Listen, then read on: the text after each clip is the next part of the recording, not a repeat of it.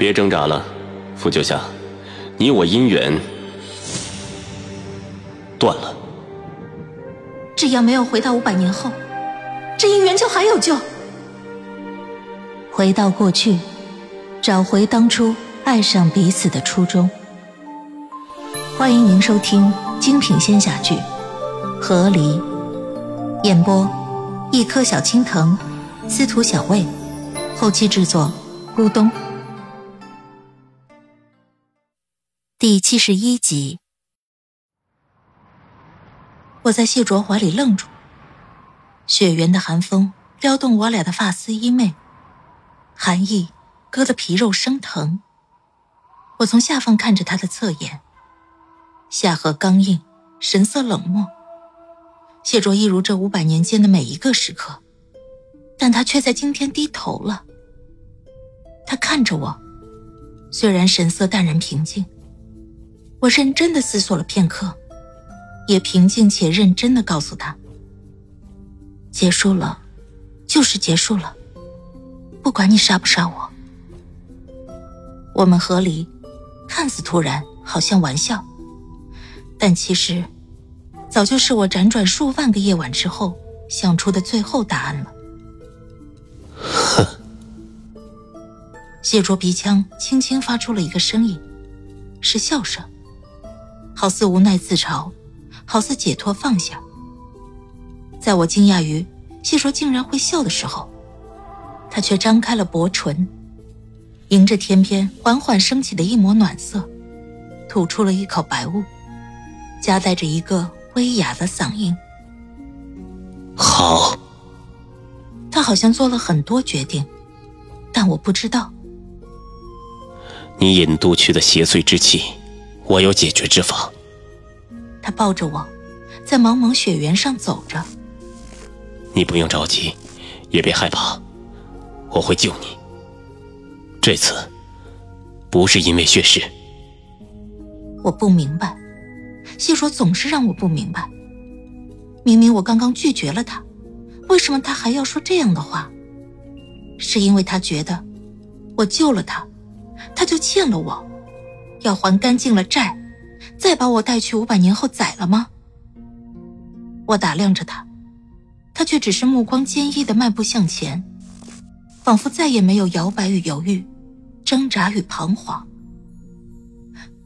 谢卓。我内心隐隐升起一股莫名的不安，但我却不知道源于何处。我一唤他，他便看向我，等待着我的话语。我抿了抿唇：“你背我吧。”我甚至不知道该与他说什么，只得嘴笨的塞了一句这样的话。谢卓也没有多言，停下脚步，将我背到了他背上。我勾着他的脖子，将脑袋靠在了他肩膀上。想来，真的有点讽刺。成亲的时候，我们这样亲密的时刻，可是屈指可数的。雪原上寒风刺骨，谢卓用一块黑色的大披风将我整个人裹住，背在他的背上，还用绳子紧紧地绑在我的腰间，让我与他捆在一起。寒风呼啸，如刃似刀。我将脑袋紧紧埋在谢卓的肩头，不曾抬起，只感受着他的脚步，一起一伏，不停地向前。挤至一个风稍歇的地方，我才逆风在他耳边大喊：“我们要去哪儿？为何不直接飞过去？”灵力要用在更重要的地方。他回答了我。但我却有点懵。灵力用了，再呼吸吐纳，从天地间吸取回来不就好了？他这说的，好像这里天地灵气十分有限一样。我默了默，随后自己呼吸吐纳，尝试吸取这狂风中的天地灵气。但我如今邪祟之气入体，刚一按照原来的方式吸纳灵气，自己先是胸口一阵剧痛，猛烈咳嗽了两声。谢卓转头看了我一眼。你现在不能再用以前的术法。我缓了缓气息，告诉他：“我知道了。此处天地也并无多少灵气，越往里越少，不用费劲探查了。越往里越少，这到底是哪儿？北荒，海外。你的故乡？谢卓的故乡，在传说中并不是什么好的地方。我可记得，谢玄清之前可是亲口跟我承认过的。他杀至亲，灭同族。你带我来这儿干什么？我声音不由得变小了起来。他瞥了我一眼，拔除邪祟之气。然后我就闭嘴了。我这一身邪祟之气，不拔，迟早也是个死。上一次我怎么清醒过来的，我不知道。或许是因为谢卓，或许是因为运气。但若再有下一次，运气和谢卓不一定还能帮到我。谢卓背着我继续向前，约莫行了数百步，四周风声骤然消失，突然的令人错愕。我从谢卓肩膀上抬起头。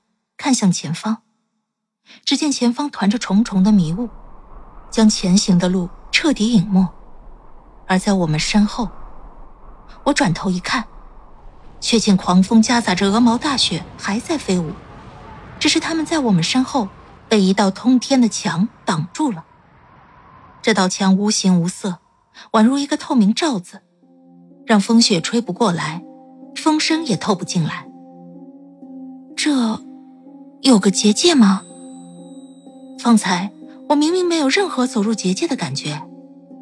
我伸手想去摸，背着我的谢卓却继续向前行，让我离这透明的墙越来越远。傅九夏，你对我有许多困惑。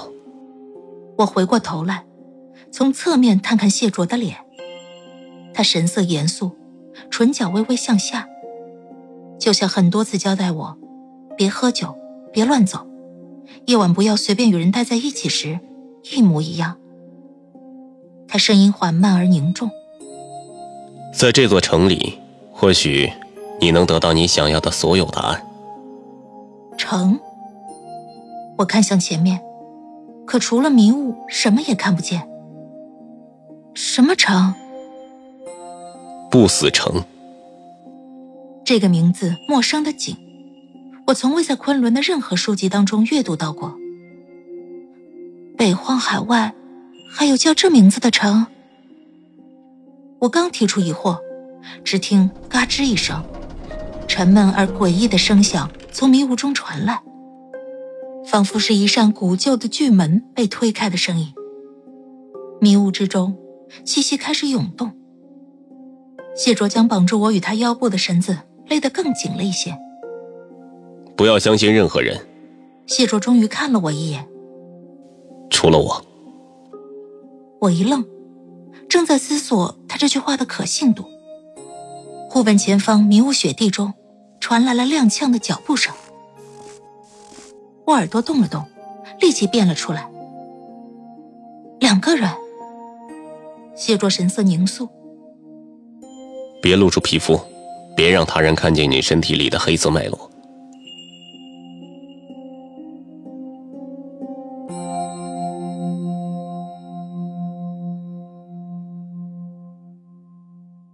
亲爱的听众朋友，本集已播讲完毕，感谢您的收听，欢迎订阅，我们精彩继续。